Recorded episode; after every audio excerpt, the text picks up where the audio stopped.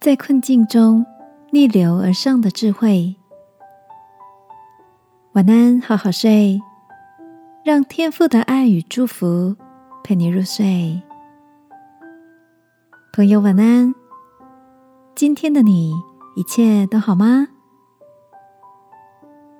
这年来，国内外受到疫情的影响，我们的生活多少都产生了一些变化。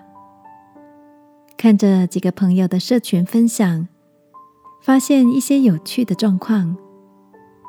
有的朋友厨艺精进了，每天拍下自己精心烹调摆盘的餐点，吃着充满巧思的营养餐。有的朋友虽然待在家，身材却显得窈窕。原来他透过网络上舞蹈课。还有人每天都精心打扮，风格穿搭，日积月累。拍出了一套很有自我风格的时尚写真集。这些人好像都有个共同的特质，就是即使处在因疫情而改变了生活模式的封闭压力中，仍然可以用自己独特的热情跟创意，找到隐藏在平凡生活中的乐趣。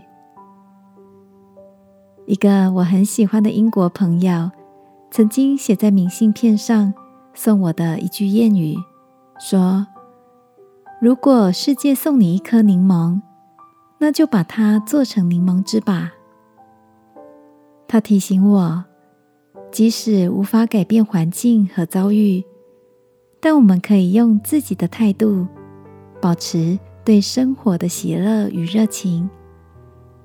就像使徒保罗说的：“我知道怎样处卑贱，也知道怎样处丰富；或饱足，或饥饿；或有余，或缺乏。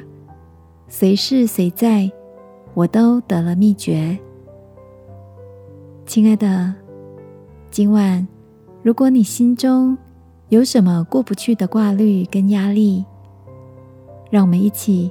把他带到天父的面前，求他赐下新的喜乐，让我们在灰暗的困境中，仍然能够拥有光明的心境。